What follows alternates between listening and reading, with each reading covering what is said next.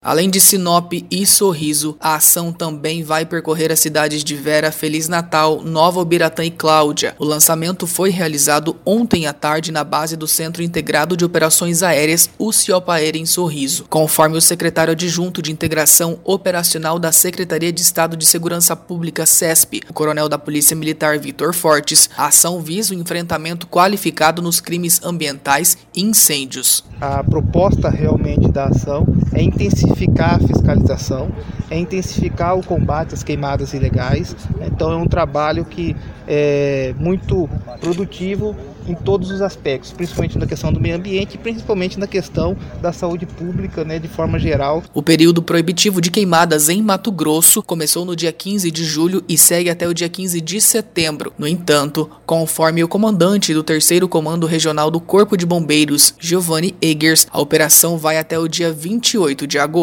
Nós esperamos com essa operação nós consigamos, né, através das equipes que vão estar disponibilizadas no terreno, né, fazer uma operação integrada e que o, o Corpo de Bombeiros, né, assim como as demais agências, é, se multipliquem, seja elas na, na responsabilização né, dos incêndios, que muitas vezes nessa época do ano é proibido na área rural e infelizmente eles ainda acontecem. Durante os dois meses proibitivos, é ilegal o uso de fogo em áreas rurais para limpeza e manejo, levando em consideração o risco de incêndios florestais de grandes proporções. A normativa se fundamenta na Lei Complementar número 233, de 21 de dezembro de 2005. Já no perímetro urbano, as queimadas são proibidas durante todo o ano. Uma outra ação de combate aos incêndios foi instalada na CESP, é o Comitê Temporário Integrado Multiagências de Coordenação Operacional, o CIMAN, que foi instalado no mês de julho. A unidade vai coordenar as ações de prevenção e repressão a incêndios em todo o estado.